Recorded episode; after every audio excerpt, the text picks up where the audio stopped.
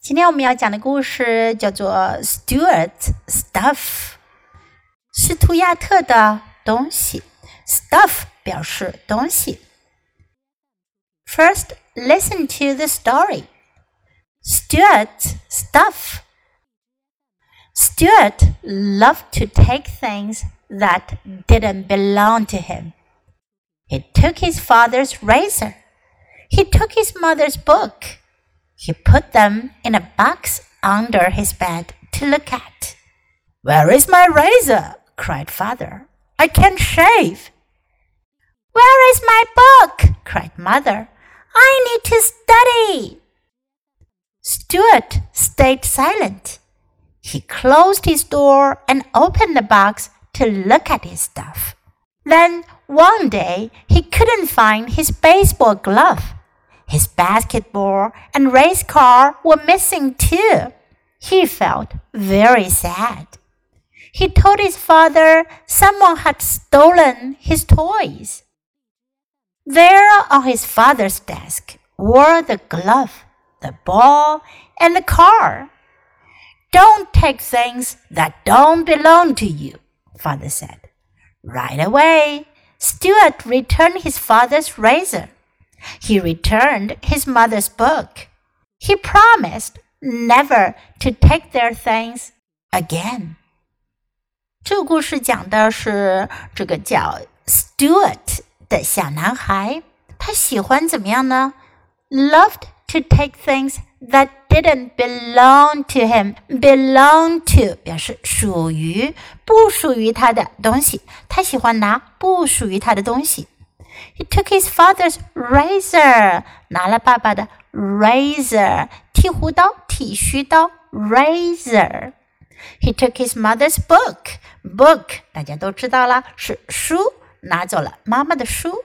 He put them in a box under his bed to look at. 他把这些东西啊放在一个盒子里，还放在他的床下 under his bed to look at。 经常拿出来看一看。爸爸就问啦：“Where is my razor? Where is 什么什么在哪里？Where is my razor? 我的剃须刀在哪里？I can't shave. Shave is a verb. Shave 属动词，表示剃胡子。Shave。妈妈就问了：“Where is my book? 我的书在哪里？I need to study. 我要学习。” Stuart stayed silent. 可是斯图亚特一句话也不说。Stay silent，保持安静。Stay silent. He closed his door and opened the box to look at his stuff.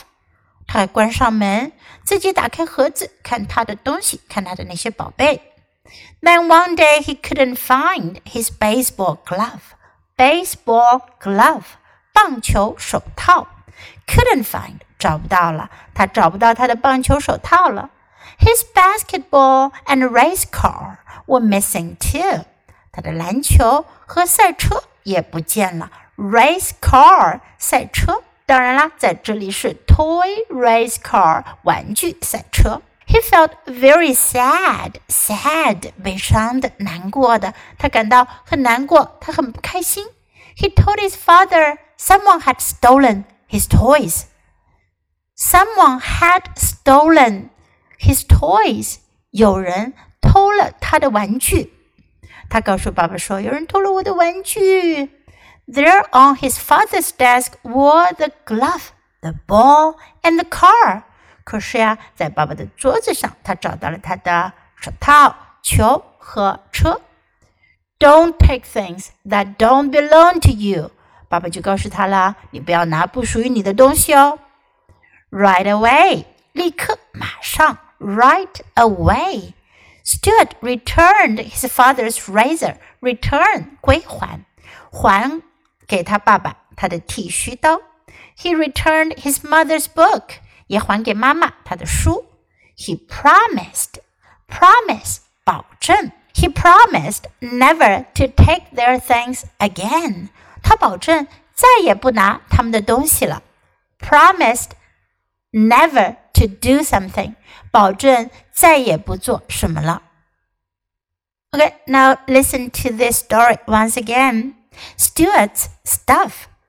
Stuart loved to take things that didn't belong to him. He took his father's razor. He took his mother's book. He put them in a box under his bed to look at.